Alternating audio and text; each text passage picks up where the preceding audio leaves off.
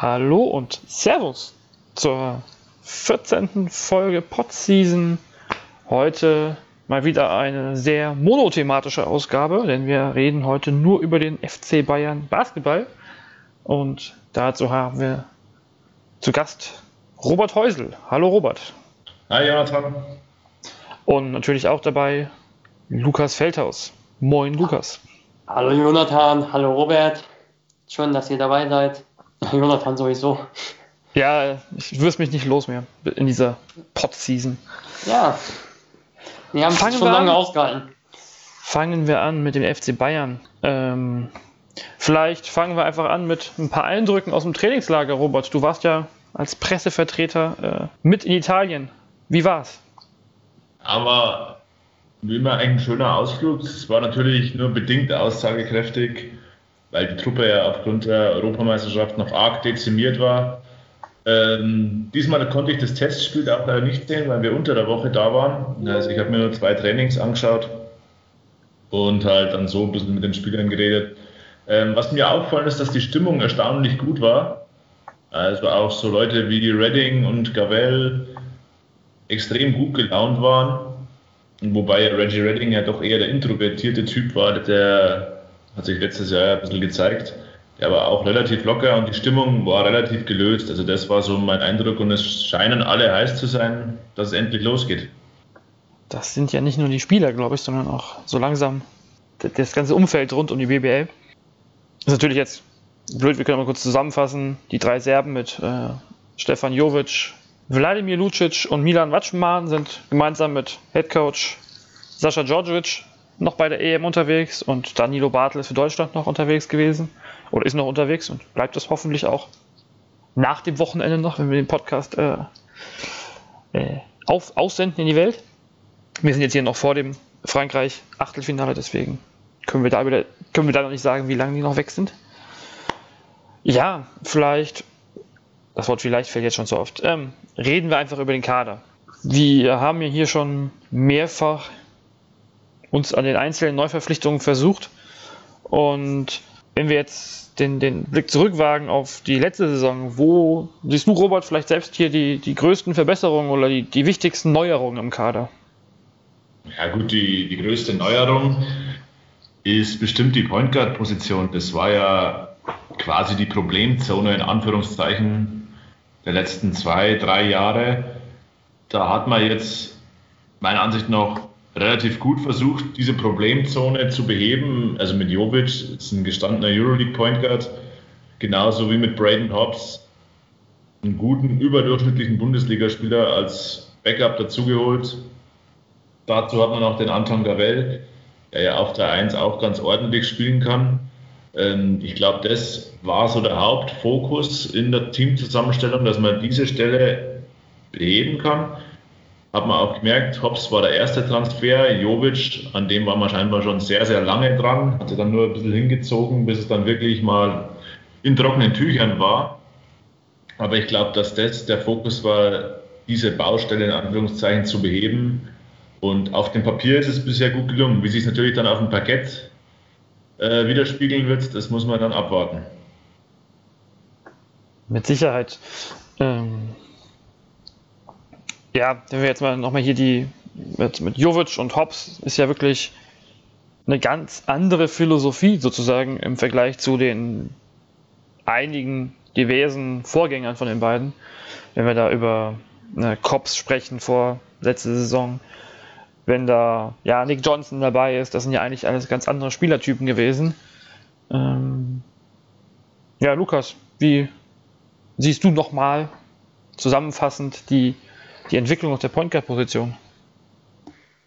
Ich glaube, ganz wichtig war es, dass Bayern wirklich einen richtigen ersten Point Guard hat. Also jemanden, wir können viel darüber reden, es gibt nicht mehr so die trennscharfen Positionen etc., aber am Ende des Tages hat jedes Top-Team in meinen Augen immer noch einen richtigen Führungsspieler auf der Eins und das ist bei Bamberg im Zweifel eben Nikos Sissis, der Grieche, dann ist es eben, äh, ja, davor jahrelang Wanamaker gewesen und Jovic ist eben einer, in meinen Augen, der so eine Rolle auch einnehmen kann, weil er einfach auch so eine gewisse Aura auf dem Feld ausstrahlt. Also wenn du den siehst, offensiv und defensiv, der ist einfach aggressiv, der kommuniziert, der hat wirklich eine richtige Aura, der hat eine Ausstrahlungskraft auf der Eins.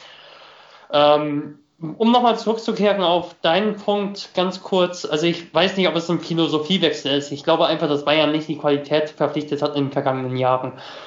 Kops und ja, sowohl Cops als auch Johnson waren in der Nachverpflichtung dann äh, am Ende, Ende, des Tages. Und ich glaube, es ganz wenige Point Guards überhaupt auf dem Markt gibt, wie Jovic, der diese Ruhe einfach auf der Eins hat und ja, der einfach so viel Übersicht hat. Und deshalb glaube ich, wenn Bayern eben nicht Jovic geholt hätte, dann hätte Bayern auch schwierig gehabt, überhaupt einen Spieler annähernd mit dieser Klasse zu verpflichten. Deshalb denke ich, dass Bayern jetzt eine schöne Auswahl hat, auch jetzt dadurch, dass jetzt nochmal Jared Cunningham hinzukam als Combo Guard, vielleicht eher so ein Shooting Guard, der aber e-, eher nochmal so in Richtung Nick Johnson geht. Deshalb glaube ich, dass Bayern da eine wirklich gute Auswahl hat an Guards, wenn wir einfach mal über die Guards-Position sprechen. Sehr hohe, unter, hohe Varietät an Spielertypen. Ja, das sehe ich auch so. Also das war ja die letzten Jahre eigentlich immer so, dass es nur zwei Spieler gab, die für die Point Guard Position in Frage kamen. Das waren dann gut jetzt mit der Nachverpflichtung von Drew Joyce in der letzten Saison dann mit Abstrichen ein Dritter. Jetzt hat man eigentlich vier Spieler im Kader, die die Eins spielen können mit Cunningham, mit Gabel, mit Hobbs und mit Jovic. Das, glaube ich, verleiht dem Kader doch eine neue Flexibilität oder auch die Möglichkeit, zwei Ballhändler eben gleichzeitig aufs Feld zu schicken das war die letzten Jahre meiner Ansicht nach nicht immer gegeben. Da hatte man auf der 2 dann Spieler wie Bryce Taylor, Nihacedovic, die weniger Richtung Position 1 tendiert haben, sondern mehr Richtung Position 3. Jetzt hat sich das ein bisschen gewandelt und mit diesen vier potenziellen Ballhändlern glaube ich, dass man wirklich die Flexibilität gut nutzen kann. Dass das wirklich auch ein Punkt war in der Kaderplanung, wo man angesetzt hat. Das kann man, glaube ich, wirklich unterstreichen. Ähm, wenn wir jetzt mal auf ein bisschen, wir haben eben schon die Europameisterschaft angesprochen. Stefan Jovic äh, liefert da in der, in der Vorrunde da 5,8 Assists pro Spiel abgeliefert. Und da sind wir auch nochmal auf einem, auf einem ganz anderen Niveau, als wenn wir über die Bundesliga reden. Ähm, ich glaube, da kann man sich auf alle Fälle auf Assists, Assists und nochmal Assists freuen. Und wenn wir ja, einfach nur ein bisschen die Spieler so ein bisschen durchgehen, ähm, die, die Guards durchgehen.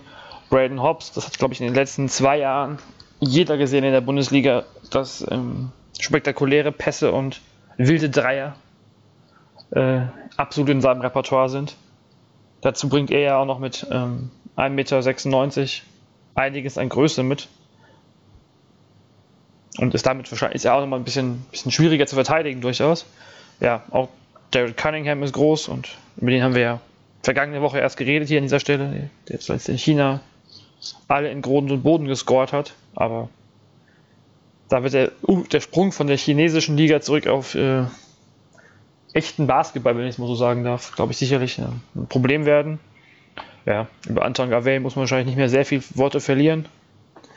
Spielt seit, ja, seit wie vielen Jahren mittlerweile eigentlich? Seit ja, 15, fast 15 Jahren im deutschen Profibasketball mit einem kurzen Aus Ab äh, mit einem kurzen Abstecher nach Spanien und Griechenland, wenn ich das richtig in Erinnerung habe. Und ähm, habe ich jetzt auch gerade vergessen? Ach ja, Nija Djedovic, ähm, der ja auch eigentlich ganz gut aufgeblüht ist wieder unter, unter Sascha Djordjevic in der zweiten Saisonhälfte letztes Jahr. Ja, allerdings muss ich sagen, also da gehe geh ich eher mit äh, Robs. Also Nia Djedovic ist für mich so schon so klassischer Flügelspieler. Also wenn wir jetzt wirklich mal Guards reden, dann würde ich eher über die sprechen, über die du vorher gesprochen hast.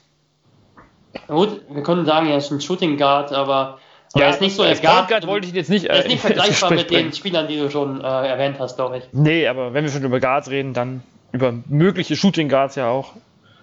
Ähm, ich glaube nicht, dass ich äh, Lucic, Redding und Jadovic die Minuten auf der 3 teilen werden, sondern Jadovic wahrscheinlich auf Jadovic wird wahrscheinlich auf beiden Positionen spielen, oder? Ja, kann ich mir vorstellen, aber da kommen wir, glaube ich, wirklich auch noch, noch mal zu einer Frage, die ich ganz interessant finde bei diesem Kader. Denn es sind jetzt sieben Ausländer im Kader und vier Ausländer-Spots, ne, drei Ausländer-Spots gehen an die Position 1 und 2 und fünf Ausländer-Spots mit Lucic und äh, Redding gehen an die Position 1 bis 3. Und da ist für mich so die Frage, wenn es zu einem entscheidenden Spiel kommt, gegen Bamberg oder gegen wen auch sonst, ich weiß, das ist weit gedacht, aber so ein Spiel könnte es ja halt mal geben. Und da ist so ein bisschen für mich die Frage, welcher Spieler setzt dann aus? Also du hast auf einer, auf der einen Seite, du hast eben Redding, der finde ich so als Dreier oder Zweier, da ist es auch nicht so ganz einfach zu sagen, wenn wir über das klassische Modell der Position reden, welcher Position er am besten aufgehoben ist. Aber ich denke, dass Redding vor allem einfach so einer ist, der vielleicht schon eher so ein Small Forward ist, weil er nicht so schnell unbedingt ist, aber sehr ballversiert. Der ist einfach nochmal so ein Spieler, der auf der 3 das Pick and Roll gut spielen kann. Äh, nicht so gut vielleicht gegen schnellere Gegenspieler, sondern wirklich eher gegen so langsamere Gegenspieler. Und dann hast du einen Lutic, ich glaube, der ist mal alle Zweifel erhaben, also der hat eine super Saison gespielt. Dann Braden Hobbs als vielleicht bester Werfer im Team potenziell. Du hast Jovic, der auch mal alle Zweifel erhaben ist. Und du hast Cunningham eben noch so als individuellen Scorer. Da sind wirklich viele, viele Spielertypen eben dabei. Und jeder bringt irgendwie was zum Team. Deshalb ist so meine Frage so ein bisschen, wenn es zu so einem entscheidenden Spiel mal käme, oder auch wenn wir generell über eine Rotation in einem wichtigen Spiel sprechen, kann ja auch im Eurocup sein, dann sprechen wir halt nicht mehr über ähm, Ausländerpositionen, aber immer noch über Spielzeit, Einsatzzeitverteilung. Also wer wäre da, wären da so die Kandidaten, die dann rausspringen würden? Vielleicht eine Frage an Robert. Ja, die Frage habe ich mir in der Tat selbst auch schon gestellt, als ich den, den Kader jetzt als komplettes gesehen habe. Ähm, ich muss mich dir da anschließen. Also es ist schwer zu beurteilen. Ich komme eigentlich auch immer bei Redding und Hobbs raus, die dann die potenziellen Spieler wären, die eventuell aussetzen müssten, weil, wie du sagst, auf den großen Positionen mit Booker und Matschwan ähm, hat man einfach wenig Alternativen. Also, dass man da jemanden aussetzen lassen würde. Klar, in einem BBL-Spiel mag das mal funktionieren. Da kann Alex King die vier spielen, Lucic die vier spielen. Alles kein Problem. Aber wenn es wirklich so ein Spiel ist, wo es spitz auf Knopf steht, äh, denke ich, dass Booker und Matschwan genauso wie Lucic absolut gesetzt sind. Jovic auch. Cunningham, glaube ich, ähm, ist ein ganz, ganz großer Hoffnungsträger. Also, was ich so mitbekommen habe, erhofft man sich von dem Spieler sehr, sehr viel, vor allem Entlastung im Angriff. Also bleiben im Endeffekt Hobbs und Redding übrig. Also mich hat ehrlich gesagt die Weiterverpflichtung von, von Redding schon ein bisschen verwundert, auch in Anbetracht äh, der, der restlichen Verpflichtungen, die da getätigt wurden. Ähm, wäre Redding für mich eigentlich ein Spieler gewesen, der am ehesten verzichtbar gewesen wäre in dieser Offseason. Aber gut, man muss sehen, wie sieht es mit Verletzungen aus im Laufe der Saison. Ich glaube, dass wir während der regulären Saison viel Rotation erleben werden in der Bundesliga. Und dann hin zu den Playoffs wird sich eine Rotation wahrscheinlich von neun bis zehn Spielern rauskristallisieren, die dann die wichtigen Spiele spielen wird. Ich glaub, eine diese, Frage. Ich glaube, da würde ich Robert zustimmen wollen. Ähm, oh, okay, mach ich, das mal. Das mache ich mal, ja. Dass ich das, ähm, diese Frage, wer sich dann in wichtigen Spielen aussetzt, vermutlich erst Richtung Playoffs ergeben wird ich persönlich kann einfach mit Cunningham noch, also den, ihm fehlt einfach die Europa-Erfahrung, um wirklich sagen zu können, okay, wir, wir, wir, vergleichen, wir setzen ihn auf den und das, das und das Level. Ähm, da ist es, glaube ich, noch ein bisschen schwierig. Und ich kann, weiß nicht, inwieweit das jetzt auch ein Sascha Djordjevic oder die restlichen Bayern um Daniele Baisi und ähm, die 5000 Co-Trainer, ähm, wie weit die das hinkriegen oder wie weit die das beurteilen können. Von daher ist da vielleicht auch noch ein, noch ein Fragezeichen drin in der Sache, die, das wir jetzt noch nicht klären können. Tendenziell würde ich aktuell aber trotzdem ihn auf die, ja, auf die, auf die siebte Position setzen, einfach weil er eben noch nicht die Erfahrung hat, noch nie gegen Bamberg gespielt hat oder so. Und dann vielleicht lieber die Leute, die, die wissen, was auf sie zukommt, in diese Spiele werfen. Wenn er dann mal ähm, ich weiß nicht, wie viele Spiele im Eurocup sind, aber das werden ja sicherlich auch 10, 15 Spiele werden. Hoffentlich für die Bayern. Ähm, dann sieht das Ganze vielleicht auch ein bisschen anders aus und dann sind die Karten neu gemischt. Und absolut, glaube ich, gesetzt sind wirklich die beiden lang. Also ich glaube, da geht. Da führt dann in wichtigen Spielen kein Weg dran vorbei. Das gibt es auch nicht zu diskutieren wahrscheinlich. Also ich glaube, Cunningham hat schon gegen weitaus höhere Kaliber gespielt, aber, aber eben nicht in der Rolle, also in der potenziellen Rolle, die er in München ein, äh, einnimmt. Also er hat auch in Cleveland einige Spiele gemacht, aber halt eben wirklich in einer ganz kleinen Rolle und ähm, ja, jahrelang rumgekommen. Ich glaube, ich habe auf Wikipedia auch das mir damals nachgeschaut, als er kam. Äh, der hat irgendwie zwölf Vereine gehabt in den letzten vier Jahren oder so. Also das ist schon mal was ganz Neues, auch die ganze Teamatmosphäre für ihn. Deshalb muss man das mal, muss man mal abwarten. Aber ich glaube ehrlich gesagt nicht, dass so ein Spieler, wie ich ihn mir jetzt angeschaut habe, der sehr viel mit dem Ball kreiert, dass der jetzt grundsätzlich für eine kleinere Rolle kommt, sondern ich glaube, dass Bayern sich mit ihm, von ihm glaube ich, mit Jovic zusammen sogar den höchsten Qualitätszuwachs erhofft.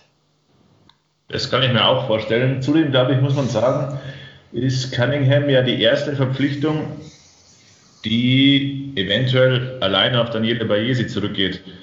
Der kam ja auch relativ spät dazu, da stand ja das Gerüst des Teams schon. Gut, man weiß natürlich nicht, wie lange das schon fix war und inwiefern da der noch mit entschieden hat bei den anderen Transfers. Aber könnte ich mir vorstellen, dass jetzt Cunningham ein Spieler ist, den vielleicht Bayesi gescoutet hat und der sagt, hey, den sollten wir holen. Der ist vielleicht ein Schnäppchen, der ist ein Stil.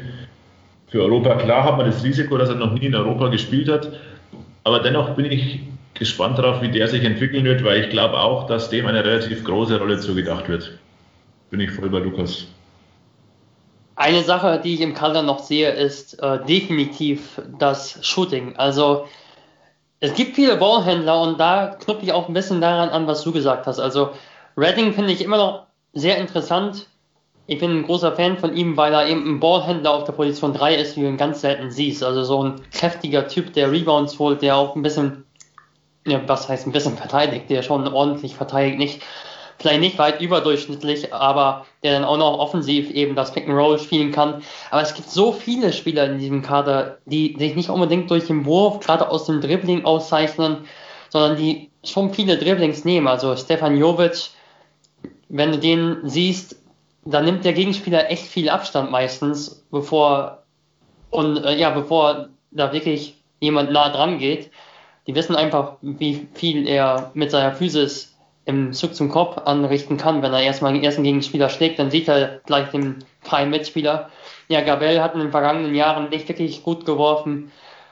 Ja, Cunningham habe ich auch eher so auf den Videos wie ein ja, Typ wie Nick Johnson eben gesehen, ähm, vielleicht noch ein bisschen athletischer, dann Jedovic und Redding passen in meinen Augen sowieso nicht wirklich zusammen auf dem Feld, weil es beide Spieler sind, die den Ball in ihren Händen brauchen, um zum Korb zu ziehen.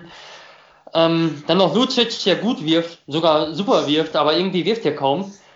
Also das ist schon ein bisschen für mich eine Frage eben, wie das eben so ein bisschen zusammenpasst, wie Jovic, wer wen Jovic bedienen wird, ähm, wie die Ballanteile aussehen werden, ja, und wer vielleicht diese 2,0 Dreier zum Beispiel pro Spiel treffen wird. Also Hobbs ist ein guter Werfer, aber sonst sehe ich da doch nicht so viel Shooting.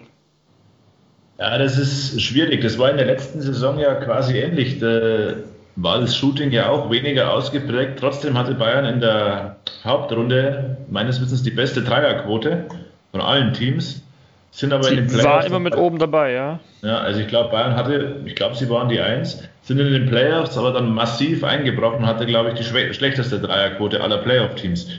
Ähm, und da, glaube ich, liegt es viel an dem Spielfluss, dass sie in der Hauptrunde, wenn der Ball gut läuft, sich auf freie Würfe rausspielen, die viele Spieler dann in der Lage sind zu treffen. In den Playoffs, aber speziell auch in der Serie gegen Bamberg, hat man dann gemerkt, wenn die Defense des Gegners anzieht und dieser Spielfluss nicht mehr so ins Rollen kommt, ähm, dass dann noch die Trefferquote massiv nach unten geht. Von 41,8% auf 28,3%. Und ja, ja, von Platz ja. 1 in der Hauptrunde. Ja, im Eurocup war die auch nicht gut. Eben, und da, also da bin ich auch noch ein bisschen skeptisch. Also es sind genug Leute dabei, die den Ball von draußen reinwerfen können.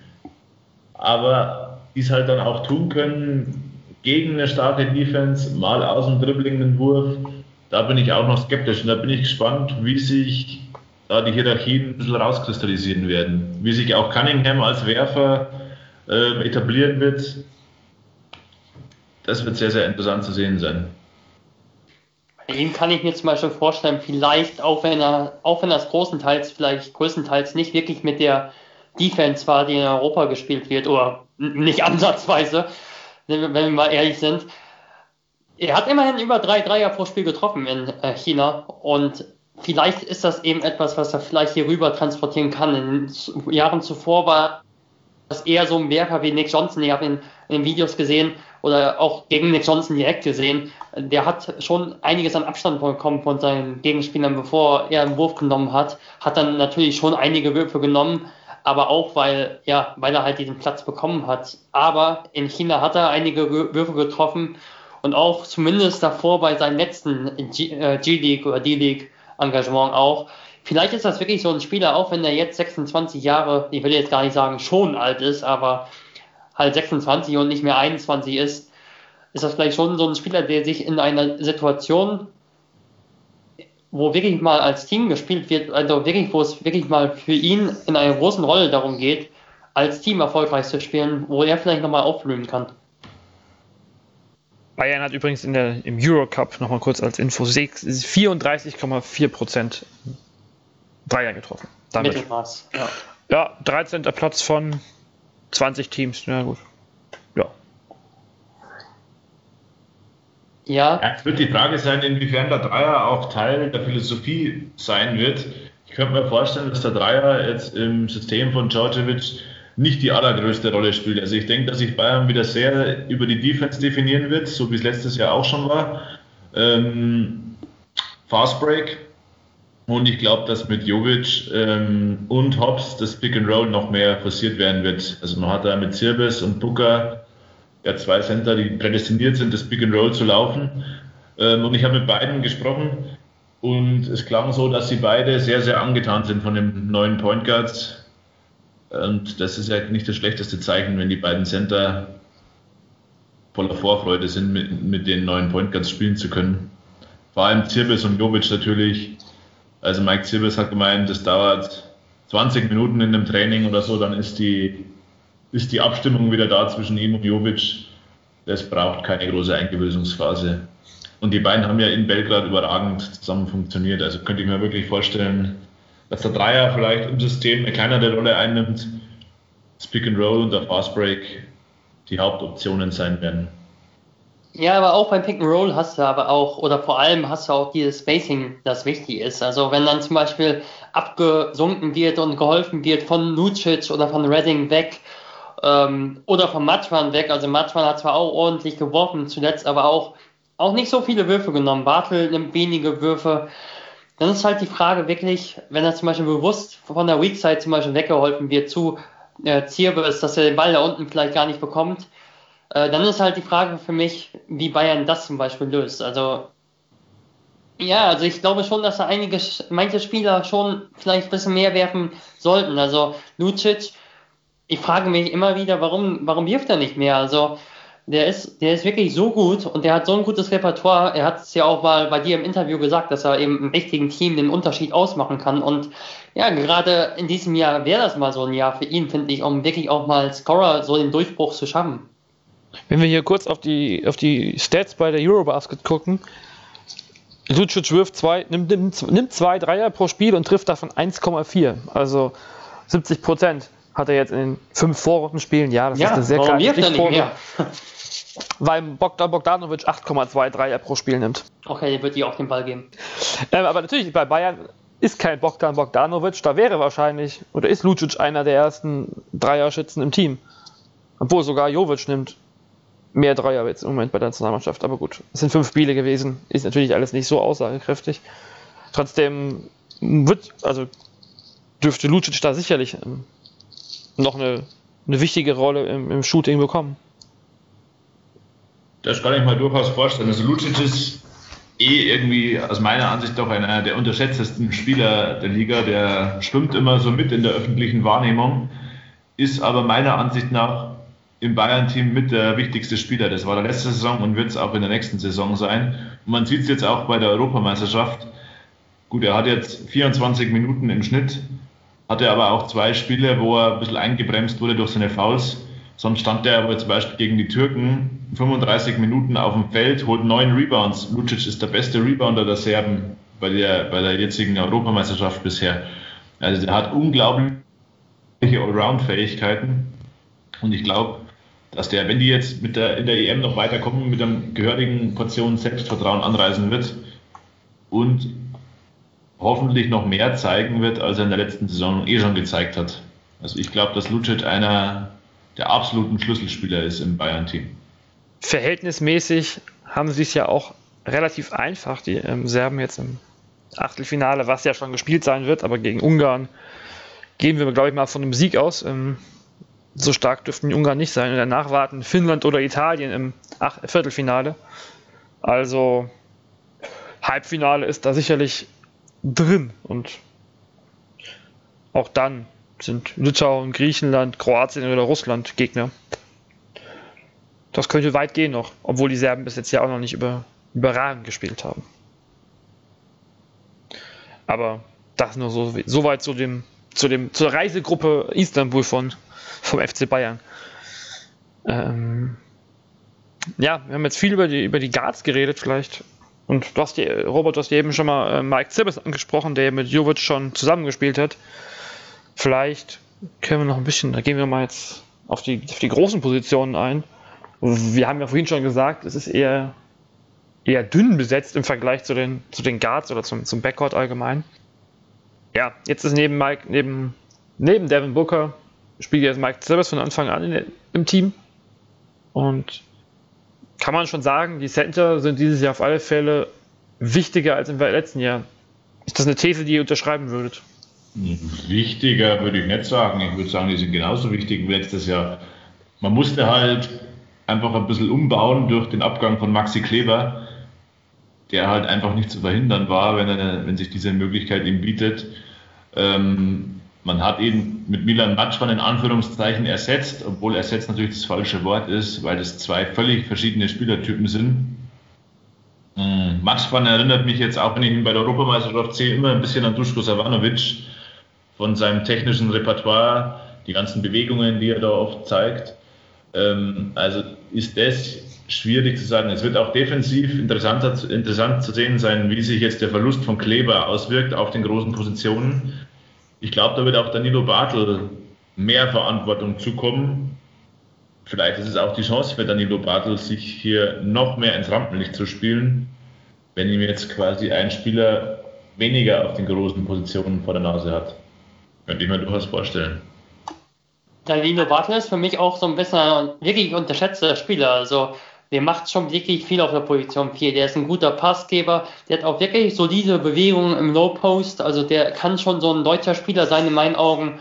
Ja, der ein bisschen auch mal einen Unterschied ausmachen kann an einem Tag. Also ähm, wie Lucic eben auch und äh, nur auf nur eher eben auf einem kleineren Niveau, aber auch immerhin noch ein noch auf einem ordentlichen Niveau. Wenn ich jetzt zum Beispiel ähm, ihn vergleiche mit, wenn wir jetzt mal über Bamberg reden, zum Beispiel, wenn ich ihn mit Elias Harris vergleiche, also da sehe ich bei Danilo Bartel inzwischen deutlich mehr Anlagen, einfach um das Spiel in der Offense zu verändern. Er ist ein guter, solider Low-Post-Spieler auf der Position 4, er ist ein wirklich guter Passgeber, auch wenn du jetzt siehst, kann mal einen Dreier treffen, das macht er auch relativ selten, also dass er von außen wirft.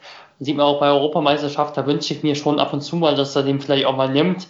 Der Gegenspieler respektiert ihn da nicht so wirklich. Aber wenn wir jetzt zum Beispiel über das Pick and Roll sprechen, dann kann da auch mal ein Jovic eben den Pass rausspielen, wenn er Hilfe kommt, Hilfe wegkommt von ihm. Und wenn es dann, wenn dann rotiert wird, dann kann Bartel, aber auch Matschwan, die können dann auch dank ihrer Passfähigkeiten ein Zielbiss aus einem anderen Winkel in Position spielen. Und das könnte zum Beispiel sehr gut funktionieren, denke ich, mit äh, Jovic, Bartel, Matschwan und Zirbis diese Achse. Eben dass du noch ein paar guten, dass du auch noch gute Passgeber auf der Position 4 hast und dass nicht nur Jovic eben diese, ja, diese, den direkten Assist spielen muss, sondern ja, ich denke, dass die 4-5 gut auf den, gut auf dem Backcourt äh, eingestimmt ist. Das Einzige, was ich so ein bisschen weiterhin vermisse, das ist vielleicht einer, der wirklich sich durch den Wurf auszeichnet. Der wirklich so ein absoluter Stretch-Vierer ist, den sehe ich jetzt nicht unbedingt, aber insgesamt ist das schon ganz gut. Den müsste vielleicht auch, also vielleicht rutscht Danilo Bartel noch ein bisschen mehr in die Rolle rein. Das hast du eben, glaube ich, schon mal angesprochen. Letztes Jahr hat er ja, nur einen Dreier pro Spiel genommen in der Hauptrunde, aber 45% davon getroffen. Also, why not? Ähm, aber allgemein bin ich gerade erstaunt, dass er nur 17 Minuten gespielt hat. Das hatte ich so vom Gefühl her, war er wichtiger im Team, aber. Hat bei Bayern überhaupt einer immer 25 Minuten gespielt? Das ist eine gute Frage. Ähm, trotzdem, ähm, man hat ja mit, mit Kleber und auch der äh, Anthony King, nee, Alex King, hat ja auch noch Minuten gekriegt. Ähm, von daher ist es schon nicht, nicht, äh, nicht unerklärbar, dass, es, dass er nicht so viel gespielt hat. Also vielleicht nochmal, um auf die Frage zurückzukommen, ich glaube, es, es ist, wie Robert sagt, es ist so, wie Robert es sagt, also die Center sind immer noch wichtig, sind immer wichtig. Aber ich glaube, dass Silves Schwächen in der vergangenen Saison so deutlich aufgezeigt wurden. Ich glaube, dass sein, ja, seine Verpflichtung fast eine Schwächung war für Bayern, genauso wie die von Drew Joyce. Denn vorher war Bayern so ein starkes Defensivteam und beide Spieler haben in meinen Augen, obwohl sie offensiv auch einige Stärken eingebracht haben in einigen Spielen, aber ähm, haben das Team dann schon nicht unbedingt nach vorne gebracht, sondern eher nach hinten gebracht. Und ja, du hattest einfach nicht diesen, diese Konstellation und auch nicht den Point Guard, der Mike Silvers im Pick and Roll, das ist seine große Stärke, wirklich in Szene setzen kann. Und das ist in dieser Saison da. Also du kannst wirklich ja, den Gegner bestrafen durch, äh, durch Silvers. Und in der vergangenen Saison war es mir auch gar nicht so gegeben. Da konnte eher der Gegner ja Bayern bestrafen, wenn Silvers auf dem Feld war. Ein Pick and Roll über ihn laufen ähm, und immer wieder seine Schnelligkeitsnachteile nutzen. Und jetzt, gerade wenn Sirvis fit ist und ja, diese ganzen Spieler eben um ihn herum sind, kann, kann er, glaube ich, wirklich äh, dem Team ja, helfen. Und nicht in der Vergangenheit war es in meinen Augen nicht der Fall. Das ist auch ein guter Punkt. Du sagst, auch wenn Sirvis fit ist, ich glaube, das war auch ein Punkt, der in letzter Saison etwas gehemmt hat er hatte ja diese Verletzung an der Fußsohle und die war offenbar nie ganz abgeklungen während der letzten Saison. Also er sagt, es ging schon, er konnte spielen, aber es beeinträchtigt dann doch und es scheinbar ist das jetzt so weit über den Sommer in den Griff bekommen worden, dass er aktuell schmerzfrei ist. Und ich könnte mir vorstellen, dass ohne diese Beeinträchtigung, dass er vielleicht jetzt in Kombination mit dem neuen Point Guard wirklich, wie du sagst, Lukas, offensiv ein großer Faktor werden kann. Es hat übrigens keiner mehr als, zwei, mehr als 23 Minuten gespielt letztes Jahr bei Bayern. Diese Ausgeglichenheit war schon extrem. Aber du hast eben angesprochen, dass er defensiv letztes Jahr ja, oder dass du Joyce und Mike Zirbis letztes Jahr defensiv so ein bisschen das Problem waren. Ähm, ist es denn wirklich nur die Fitness, die, die Mike Zirbis jetzt defensiv besser aussehen lässt? Und wie ist allgemein so die, die Verteidigung? Ähm, ja, was können wir da erwarten? Wie, wie stark wird sie sein? Da glaube ich wieder, ähm, man kann Mike Silvers, Mike Silvers ist ja ein klassischer Center.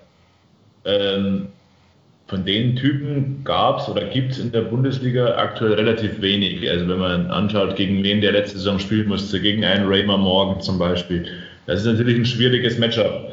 Ähm, da wird es die Aufgabe von Sascha Djordjevic sein, wieder eine Team-Defense zu etablieren, in der Mike Silvers eben integriert ist und die als Ganzes funktioniert. Im 1 gegen 1 gegen kleine, schnelle, dynamische Center, Typ Raymer Morgan, ist es für Mike Zibbels, glaube ich, immer schwierig zu bestehen. Das muss meiner Ansicht nach im Kollektiv passieren und da muss eben das Konstrukt Verteidigung der ganzen Mannschaft funktionieren. Und ich glaube, darauf wird auch George wieder seinen Fokus legen. Also ich halte Stevens generell für wirklich einen schwachen Verteidiger. Also er ist wirklich relativ, also er hat eine relativ schwache Übersicht in meinen Augen und er ist auch relativ lateral, relativ langsam. Allerdings ist er ein kräftiger, äh, kräftiger Guard, ein kräftiger Center. Und was ich im Kader sehe, das ist, dass der Kader generell sehr physisch stark ist. Du hast es ja auch mal auf Twitter gepostet, wie groß die ganzen Spieler sind. Also ich glaube, dass sich dadurch auch ja vielleicht eine andere Form der Defense ja, spielen lassen kann. Also Jovic, der kann mit seinen fast zwei Metern, also 1,95 und fast 100 Kilogramm oder sogar 100 Kilogramm Körpergewicht, der kann vielleicht so ein, ja, so einen Block einfach mal überwinden. Und auch ein Gabel ist ein kräftiger Spieler.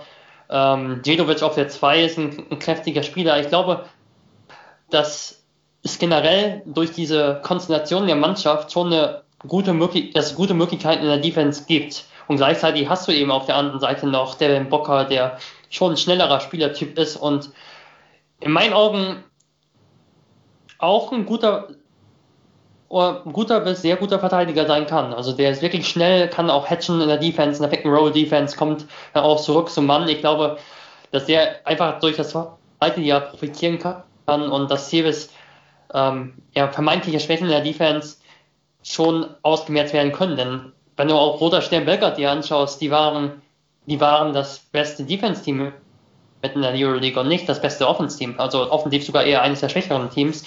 Und ja, ich glaube, dass, dass, dass die Defense schon auf einem hohen Niveau ein Problem sein kann bei Bayern.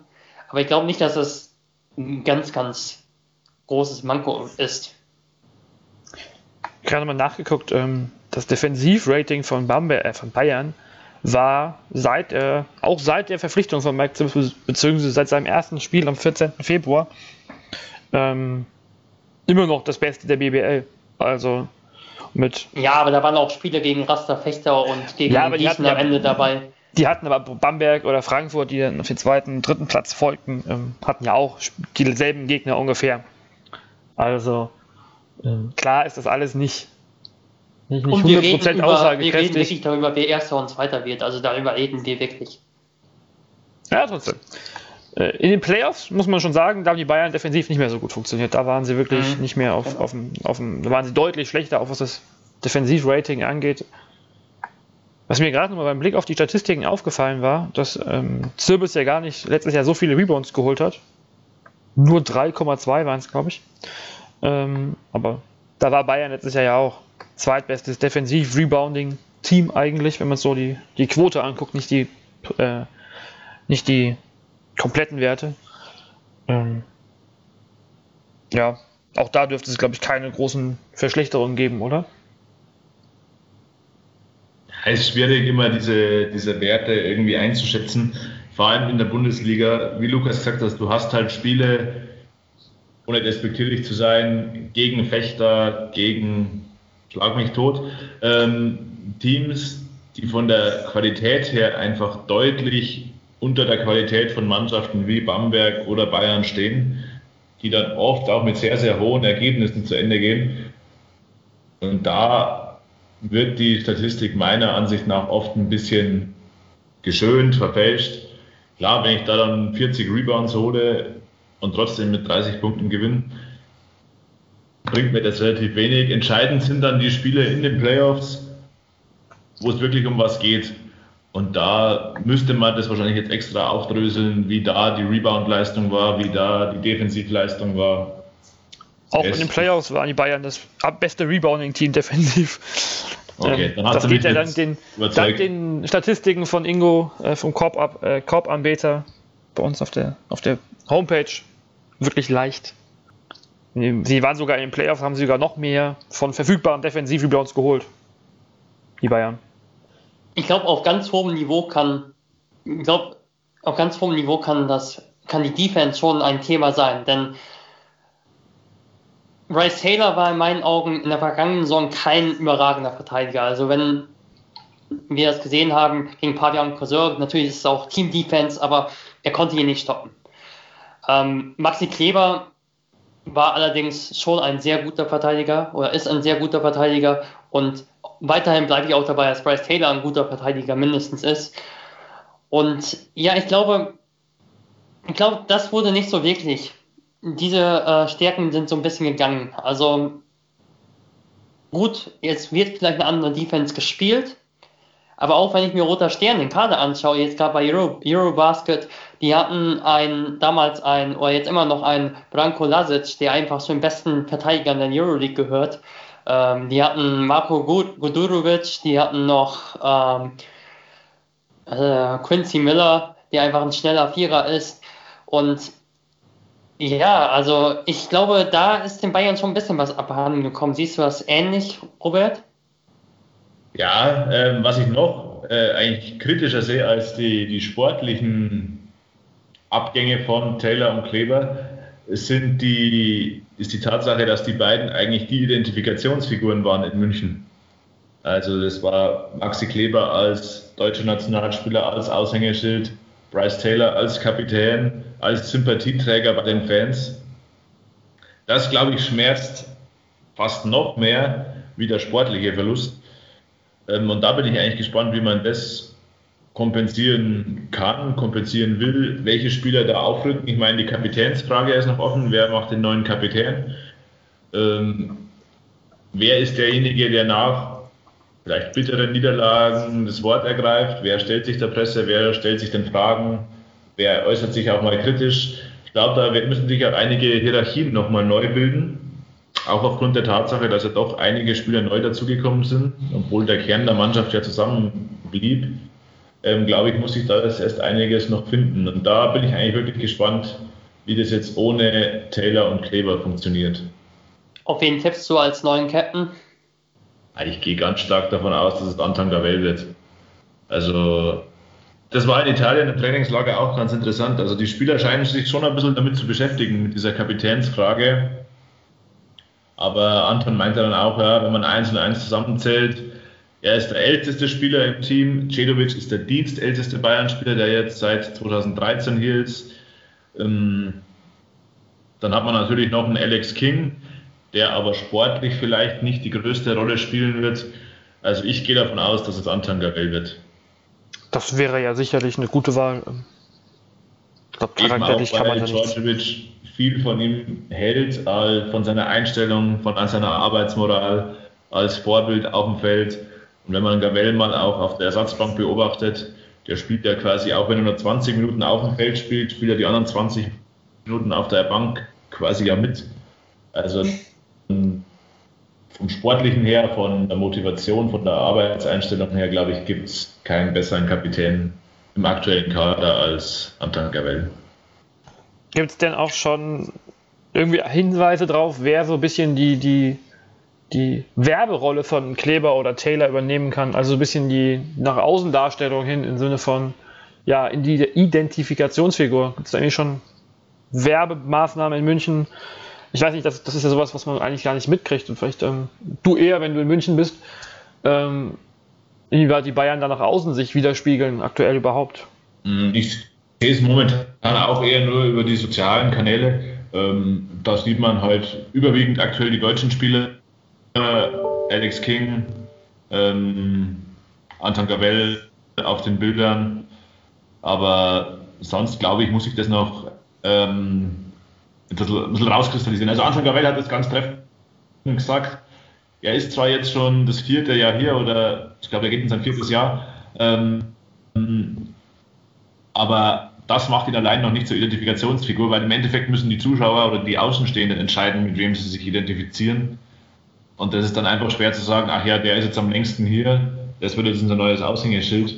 Ähm, ich kann mir auch vorstellen, dass ein Devin Booker dann eine gute Rolle spielen kann als in Anführungszeichen der coole Ami, der wirklich hier mit seiner Familie, mit seinen Kindern, mit seinen ständig wechselnden Frisuren, dass der dann eine Rolle kriegt. Ähm, Die Frisuren machen es ja fast schon schwierig. Ja. Da kriegt man ihn fast nicht mehr wieder. Das stimmt auch wieder. Also ich glaube, da ist noch einiges in der Schwebe, aber wie gesagt, das muss sich finden.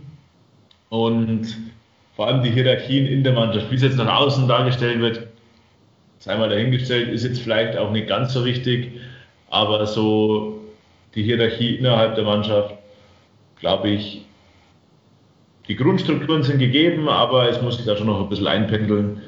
Und ich glaube, dass mit Anton Gavel als Kapitän, sollte es denn werden, eine gute Wahl ist, ein guter Spieler, der vorangeht, der eigentlich selten motzt, der seine Rolle kennt, der seine Rolle spielen wird, egal wie die jetzt aussehen wird, rutscht er mehr auf die 2 jetzt mit den zwei Neuverpflichtungen für die Point Guard Position, spielt er trotzdem nochmal auf der 1.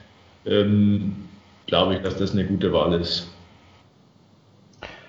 Vielleicht, wenn wir gerade schon so ein bisschen beim Thema Identifikation waren. Ähm, was mich immer wieder so ein bisschen, eigentlich, wenn wir, wenn wir jetzt auch mit, ähm, mit Marcel Lubosch, als wir über Berlin geredet haben, war so die, die Erwartungshaltung.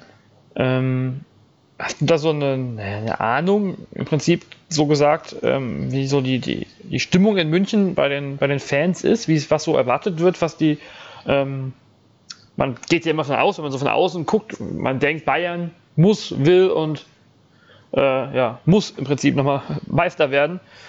Ähm, alles andere ist eine Riesenenttäuschung. Das war ja auch, wenn man so die, die Kommentare von ähm, den Telekom-Kommentatoren gehört hat am Ende.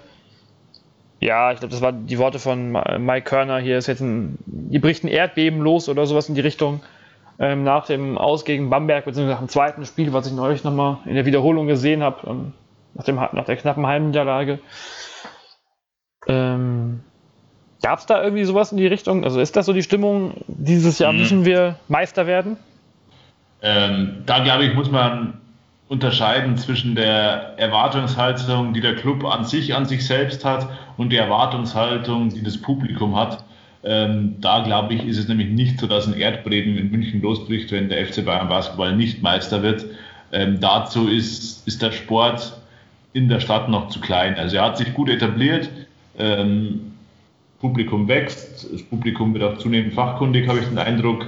Die Leute kommen gerne zu den Spielen. Ähm, ist jetzt aber auch nicht so dadurch, dass da ein gellendes Pfeifkonzert losgehen würde, wenn da ein wichtiges Spiel verloren wird. Na klar sind die Leute dann enttäuscht in der Halle, aber ich glaube auch, dass das dann in der Wahrnehmung der Fans wieder schnell in Anführungszeichen vergessen wird. Anders ist es beim Club an sich. Also der hat auf jeden Fall den Anspruch, deutscher Meister zu werden. Ähm, ganz eindeutig, da braucht man auch nicht drum rumreden. Also Bayern spielt die Bundesliga, um deutscher Meister zu werden. Und Bayern spielt auch im Eurocup, um den Eurocup zu gewinnen. Also da braucht man meiner Ansicht nach keine Zielformulierungen rausgeben und sagen, wir wollen jetzt erstmal die Playoffs erreichen oder so. Das wird auch nicht getan. Also Ziel sind Titel zu gewinnen. Fakt ist, da gab es seit 2014 keinen und man wird halt jetzt in der nächsten Saison einen neuen Anlauf nehmen. Man hat mit Bundesliga, Pokal und Eurocup drei Gelegenheiten und wird versuchen, in jedem Wettbewerb das Maximum rauszuholen. Ganz einfach. Vielleicht werfen wir sogar schon mal einen kleinen Blick voraus in Richtung Eurocup. Ähm, letztes Jahr war es ja, sah es ja relativ lange sehr gut aus eigentlich. Dann am Ende ist es ja dann doch mal wieder an den Spaniern gescheitert. Ähm, ja, hier, ich weiß gar nicht, wann die, wann es losgeht. 11. Oktober doch. 11. Oktober geht es los scheinbar mit der, mit der Eurocup-Saison, also auch ziemlich bald sogar. Und die Bayern sind in der Vorrunde mit Galatasaray, Hapoel Jerusalem, ähm, Reggio Emilia, Panavegis und äh, Podgorica. Podgorica, ja. Ähm, die Vorrunde sieht ja schon mal auf alle Fälle machbar aus. Wenn wir schwierig, jetzt schon über, über Eurocup zu reden, wie es am Ende weitergehen könnte, aber vielleicht, Lukas, wenn du mal deine Einschätzung geben würdest, ist das ein Team, was, ja, sagen wir mal so, Halbfinalpotenzial hat im Eurocup? Oh, das ist also echt schwierig jetzt zu sagen. Also, ähm, in der Gruppe B, glaube ich, hat Bayern sehr gute Chancen, Erster zu werden. Äh, Jerusalem sehe ich noch stark. Galatasaray ist, Gal äh, ist Galatasaray. Die haben einen guten Etat, die haben normalerweise gute Spieler und werden die Chance haben, auch oben mitzuspielen. Sind ja auch nicht umsonst vor zwei Jahren, glaube ich, sogar Eurocup-Sieger geworden. Allerdings sollte Bayern in der Gruppe locker weiterkommen. Dann im größeren Kontext, puh, äh, Unix Kazan sehe ich stark. Die haben mit Dimitris Piftis einen sehr, sehr guten Trainer in meinen Augen geholt, der bei Aris Thessaloniki sehr gute Arbeit verrichtet hat, äh, auch bei der griechischen Nationalmannschaft als Assistant Coach gearbeitet hat, unter Dirk Bauermann hospitiert hat äh, oder nicht nur hospitiert hat, sondern auch ähm, Assistant gewesen ist. Ähm, guten Kader auch mit Stefan Nesmi, ähm, mit auf der 5, Quino Colombo auf der 1. Ähm, das wird sicherlich ein gutes Team sein. Der Röster Facker ist in meinen Augen schon sehr geschwächt worden durch eine der Hammermeldungen überhaupt der letzten Tage und der Offseason, also dass äh, Brad Wanamaker nicht bleibt, sondern nach, ja, nicht nach Istanbul wechselt, sondern in Istanbul bleibt, aber äh, zu Fenerbahce wechselt. Aber unter Coach David Black, Black wird das immer noch ein gutes Team sein, denke ich. Dann sehe ich noch äh, Krasnodar stark. Die werden sehr, sehr dünnen Kader haben, wie ich das jetzt so sehe. Ähm, werden vielleicht sieben, achter Rotation haben. Da wird man mal sehen, wie das mit äh, Sascha Obradovic Stil vereinbar ist. Aber die haben schon ordentliche Spieler. Ähm, und sonst sehe ich da jetzt gut die spanischen Vertreter. Bilbao kann sicherlich, auch wenn sie nicht gut abgeschnitten haben, in der spanischen Liga eine gute Rolle spielen. Traditionell einfach Gran Canaria. Zenit St. Petersburg sehe ich noch als, ja, auch noch so als Team da, als Kandidaten oben mitzuspielen. Aber ich glaube nicht, dass Bayern so weit weg ist von irgendeinem Team. Ich glaube, dass es möglich ist, da um den Titel mitzuspielen. Das ist auch nicht, ich glaube auch nicht, dass es unbedingt schwieriger wird als in der vergangenen Saison, wo Valencia wirklich schon echt stark war und auch schon immer stark eingeschätzt wird als Eurocup-Team. Spanien konnte theoretisch mehrere Euroleague-Teams stellen als in der Vergangenheit und machen sie ja jetzt auch. Und deshalb. Für die Eurocup ist das, glaube ich, ein, äh, für die Eurocup-Teams ist das sicherlich ein, ein, Vorteil, weil jetzt die, die richtig starken spanischen Teams wirklich alle raus sind. Ich glaube, der Eurocup ist immer noch hammerstark. Also ja, wenn wir das vergleichen. Das aber, Fälle, aber, ich sehe es genauso wie du. Also, dass der Eurocup in der Spitze dadurch vielleicht schon ein bisschen geschwächt wurde. Deshalb sehe ich schon die Chancen äh, auf einen, ja, jetzt auf einen Finaleinzug. Das klingt, das klingt so lächerlich jetzt vor der Saison. Aber wenn wir es jetzt mal so im Podcast sagen, also ich denke, Bayern schon das Finale vom Kader her erreichen kann. Angreifen kann auf jeden Fall. Danke so. Sehe ich auch so. Also ich sehe auch, wie du Natürlich ist es jetzt schwer zu sagen im September, ähm, wohin die Reise wirklich gehen wird. Aber wenn man sich die Teams anschaut, die da vertreten sind, würde ich Bayern München zu einer Gruppe von vier, fünf Mannschaften zählen, die man vielleicht als Mitfavoriten auf den Eurocup-Titel sehen dürfte. Also ich sehe auch Kasan, Daruschafaka, Krasnodar, Bayern, das sind so Zenit St. Petersburg eventuell, die immer unangenehm zu spielen sind, vor allem auch auswärts, ähm, dass das so die Teams sind, die man vielleicht am ehesten auf der Rechnung haben muss. Irgendein spanisches Team oder ein Andorra, dann Andorranisches, oder wie man sowas, wie das immer heißen mag, ein ACB-Team halt. Ähm, ist bestimmt auch noch eine gute Chance. Also sei es Gran Canaria, Bilbao oder eben Andorra. Einfach weil Spanier sind und die im Eurocup immer genauso wie im Fußball und sonst wo dabei sind.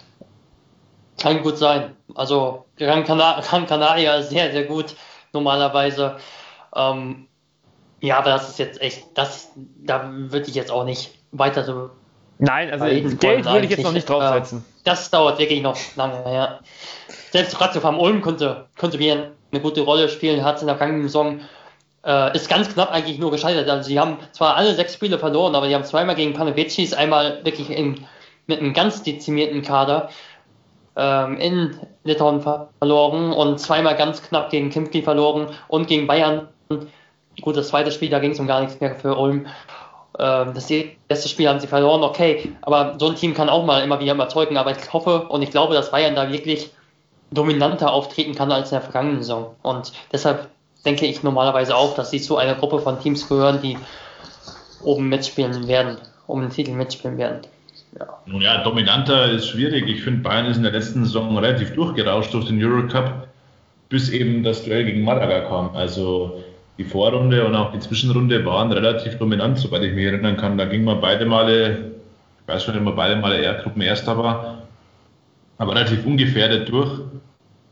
Und auch Malaga hatte man ja quasi schon im Sack, konnte halt den Sack dann nicht zuschnüren. Also ich denke, dass da die Anlagen durchaus gegeben sind, weit zu kommen. Also ich sehe die Vorrundengruppe jetzt auch nicht als überaus dramatisch an. Vor allem, da die ersten vier von sechs Mannschaften weiterkommen. Also da müsste schon mit dem Teufel zugehen, wenn man nicht unter die ersten vier kommt. Und dann ja. sollte einiges wieder möglich sein. Dann melden wir uns hier wieder im Podcast. Also wenn gegen Podgorica oder andere Teams ausscheiden sollten. Dann gibt es einen, einen Krisenpodcast. Ja, also, äh, Robert, du hast völlig recht. Also, ich glaube, dass die Playoffs noch sehr stark einfach bei mir im Hinterkopf veranlagt sind und ähm, da war die Dominanz einfach in wichtigen Spielen überhaupt gar nicht da. Äh, selbst eine Alba-Serie nur im Spiel 1 so wirklich in meinen Augen. Aber wenn ich mir die Ergebnisse jetzt auf der Eurocup-Seite anschaue, das sind schon einige, da waren schon einige sehr deutliche Ergebnisse dabei. Selbst in Malaga wurde in der ersten Runde ganz, ganz deutlich gewonnen. Also verhältnismäßig für ein Auswärtsteam mit zwölf Punkten und das war relativ ungefährdet.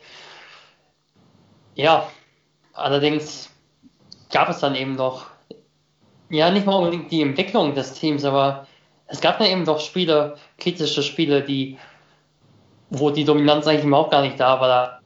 Äh, war es so ein bisschen, fand ich, ich fand, dass Malaga in Malaga deutlich stärker gespielt hat und dass Malaga es auch irgendwann echt deutlich in den Griff bekommen hat in München. Also ja, das wird die Frage sein. Ähm, es waren die besagten wichtigen Spiele, die Bayern halt eigentlich wieder in schöner Regelmäßigkeit verloren hat. Ähm, wenn man mit den Spielern so redet, auch über diese Spiele, war der Grundtenor eigentlich ähm, das Stichwort Erfahrung.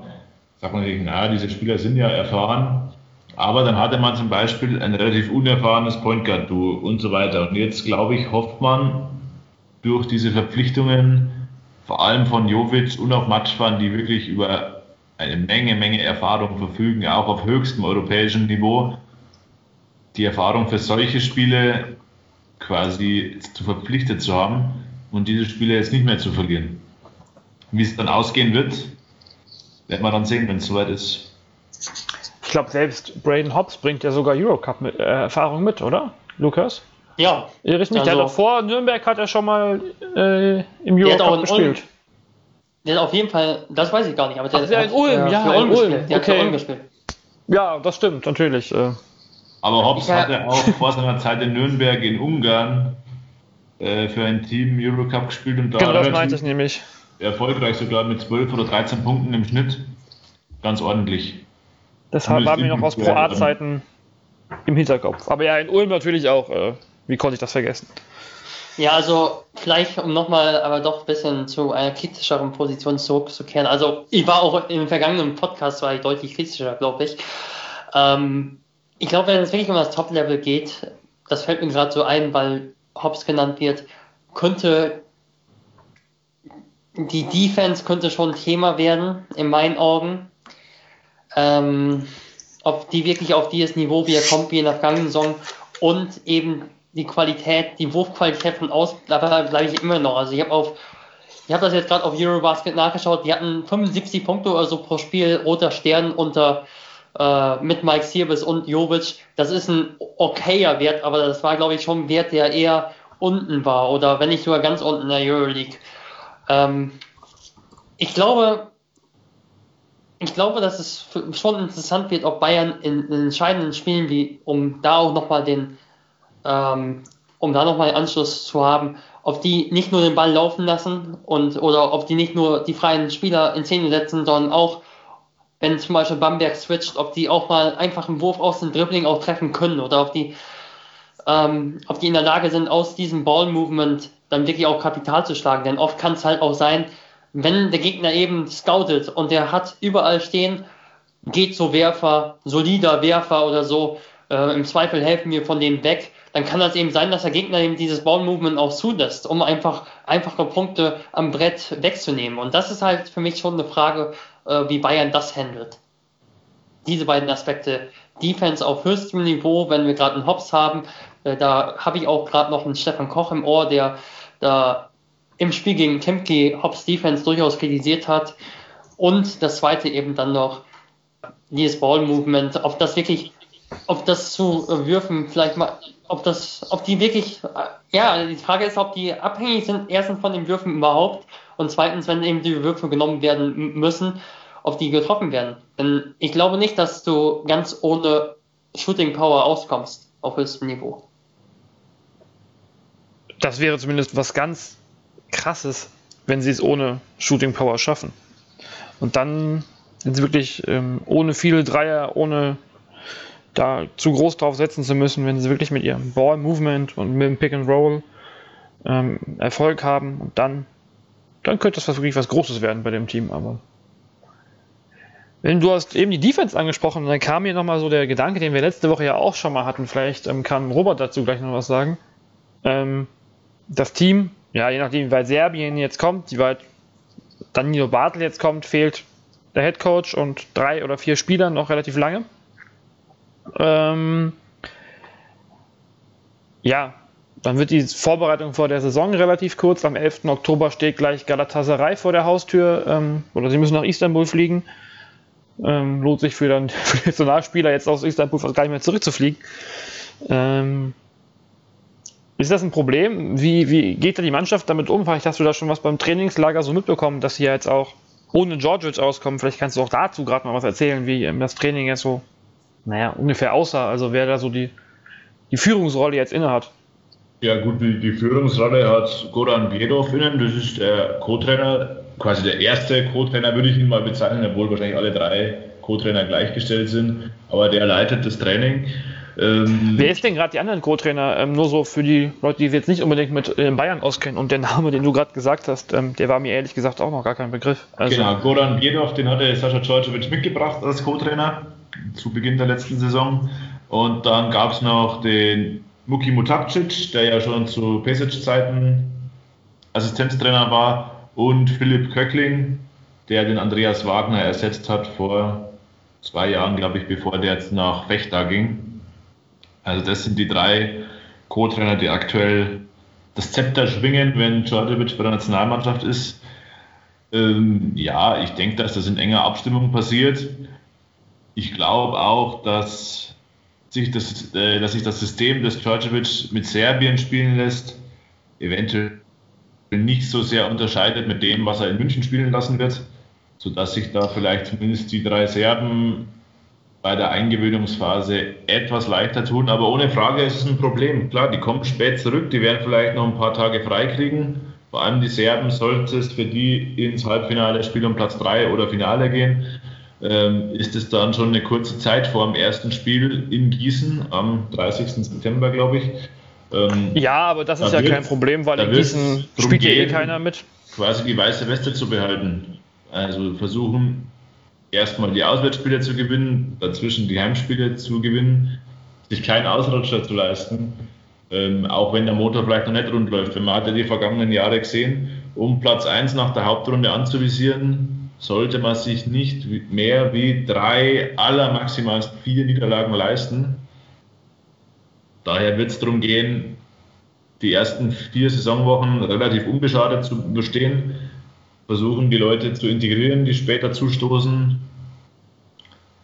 Das wird die Hauptaufgabe sein. Also natürlich ist es ungünstig, wenn man ein Training hat, wovon der Hauptrotation vielleicht, gut, Alex King kam ein bisschen früher jetzt dazu, sieben, acht Spieler da sind und der Rest mit Jugendspielern aufgefüllt wird oder Spieler der zweiten Mannschaft. Klar kann ich da trainieren, es ist was anderes, als wenn ich mit der ganzen Mannschaft trainiere. Daher denke, der Grundsatz gilt, schadlos bleiben in den ersten drei, vier, fünf, sechs Spieltagen, die Leute integrieren, die Abläufe automatisieren und dann versuchen halt einen Rhythmus aufzubauen über die Saison hinweg. Das wird das Ziel sein. Kannst du vielleicht auch etwas sagen über Karim Jallo, wie du ihn wahrgenommen, wie du ihn wahrgenommen hast bei, im Trainingslager? Also kann man was über seine Entwicklung sagen?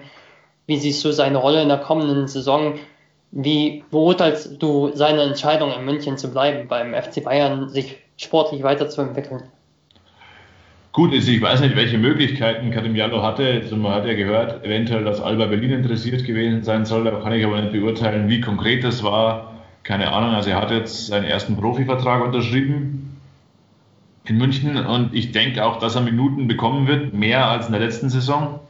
Ähm, jetzt kam natürlich noch Cunningham dazu. Jetzt sind es natürlich sieben Ausländer plus Gavel, plus Cedovic, plus Bartel, plus King. Dann kommt aber schon Karim Jallo quasi als fünfter Deutscher. Ne, Mike Zirbis habe ich vergessen, sechster Deutscher. Ähm, also ich könnte mir vorstellen, dass er in, zum festen BBL-Kader gehört. Erstmal auf Kaderspot 12. Ähm, ich glaube aber, dass es schon die Intention ist, den mehr und mehr einzubauen in die Rotation. Erstens, weil er meiner Ansicht nach gute Fähigkeiten mitbringt. Also er ist sehr groß. Er hat meiner Ansicht nach im athletischen Bereich nochmal zugelegt. Also er ist immer noch sehr dynamisch, aber trotzdem kräftig. Ähm, und zweitens, er ist halt ein Spieler, der seit der U10 oder U12 beim FC Bayern spielt. Das wird oft vergessen. Also es gab ja auch schon vor Bundesliga-Zeiten Basketball in München, auch beim FC Bayern. Und Kadim Jaro spielt seit der kleinsten Jugend eben im Verein hat eben das ganze Programm quasi durchlaufen. Ähm, und kann mir schon vorstellen, dass das auch ein bisschen so ein Prestigeobjekt wird, den vielleicht zu integrieren. Ähm, die größte Rolle wird er natürlich nicht spielen. Ich glaube jetzt nicht, dass er in Spielen gegen Bamberg große Anteile bekommen wird.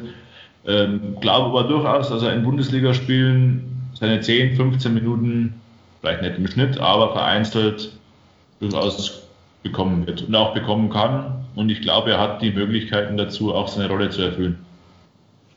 Für Georg Beischlag ist dann wahrscheinlich nicht so viel ähm, Platz mehr im Kader. Der ja auch, glaube ich, eine, eine, gute Nationalmannschafts-, also Jugendnationalmannschafts-Sommer äh, hatte und ja auch schon mehrfach im Team war, aber gerade wenn wir die Guards ja schon so tief ja. eingeordnet haben als in der Rotation, wird er sich wahrscheinlich nur auf die Pro B konzentrieren, oder? Ich denke auch, also eventuell, ich weiß nicht, was die Ansprüche in der Pro B sind, vielleicht schielt man da auch nach oben. Ähm, für ihn wird es in der BBL bei Bayern relativ schwierig, obwohl ich das sehr, sehr schade finde. Ich mag Joshi Beischlag als Spieler sehr, sehr gern, weil er meiner Ansicht nach sehr, sehr spielintelligent ist, ein sehr, sehr spielintelligenter Point Guard. Ähm, und er hatte auch vor kurzem sogar über Twitter das Lob von Bryce Taylor bekommen, während diese U20, ich glaube Europameisterschaft war es, äh, war, stattgefunden hat. Ähm, da hat ihn Bryce ja explizit gelobt, dass er relativ furchtlos spielt und sich Sachen zutraut. Ich glaube, der Junge eine Perspektive hat in der Bundesliga, sei es in München oder bei einem anderen Verein, aber der Junge ist wirklich gut. Haben wir die, die Nachwuchsabteilung auch ein bisschen abgearbeitet an dieser Stelle. Ähm Wollen wir noch eine Prognose wagen oder einen kleinen Ausblick auf die Saison? Prognose? Meinst du jetzt also quasi einen Tipp? Genau. Oh, ich weiß gar nicht, was ich sonst alles getippt habe. Nicht, dass ich hier alle Teams auf Platz 3 tippe, aber ich glaube, ich lege einfach mal vor und sage, ja, die Bayern müssen Zweiter werden hinter Bamberg.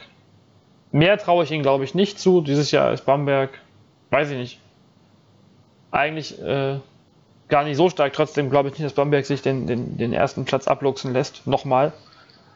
Und äh, ja, aber ich glaube danach, egal ob es Ulm oder Alba ist, die wir übrigens eben beim Eurocup auch noch äh, vielleicht sogar als Geheimfavorit mit hätten aufzählen können. Aber trotzdem, ich glaube, Bayern wird Zweiter. Ich glaube auch, dass Bayern Zweiter wird. Also Bamberg sehe ich einfach als Team nochmal ein nochmal drüber. Einfach nochmal, was individuelle Klasse betrifft, was auch das Werfen betrifft.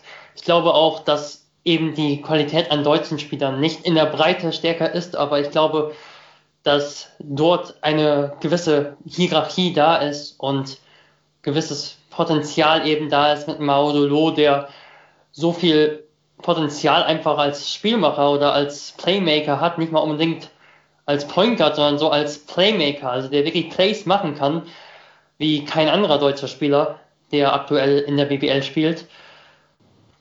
Dann eben noch Elias Harris, der als Kapitän noch da ist. Also ich glaube, dass Bamberg auch, wenn sie so viele Spieler verloren gingen, immer noch so eine Grundhierarchie hat, auch mit Nico Sissis als Point Guard und eben noch ein Maudolo als heranwachsenden Point Guard.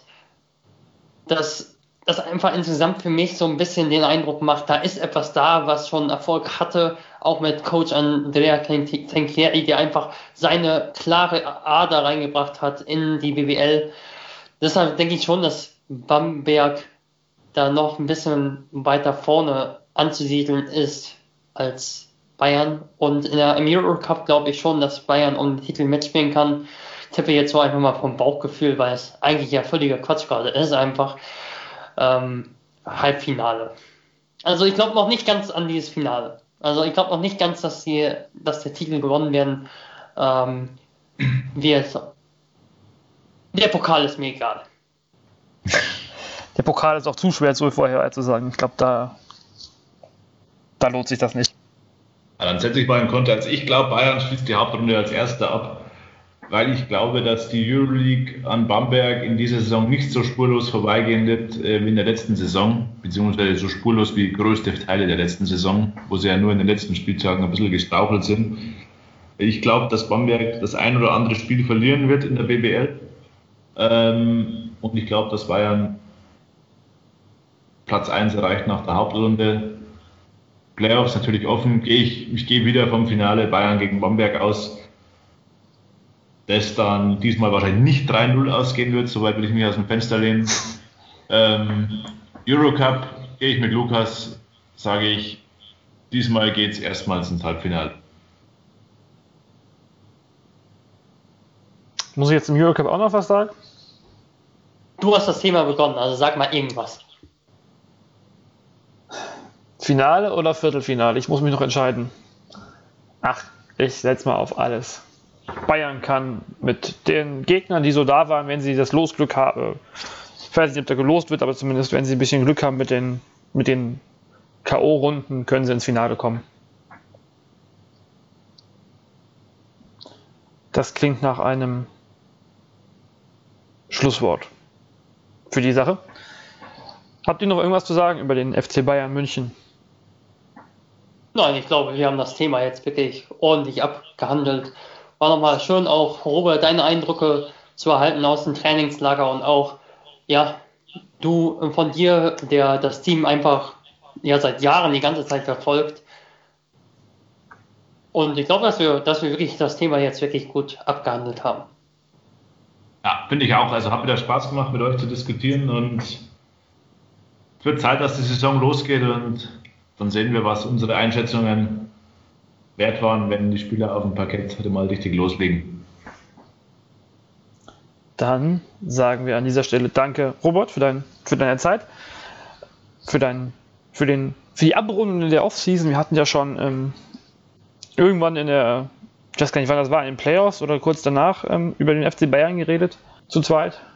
Jetzt nochmal vor der neuen Saison und schauen wir mal, was passiert. Danke, Lukas, und danke fürs Zuhören. Bis zur nächsten Woche. Ciao.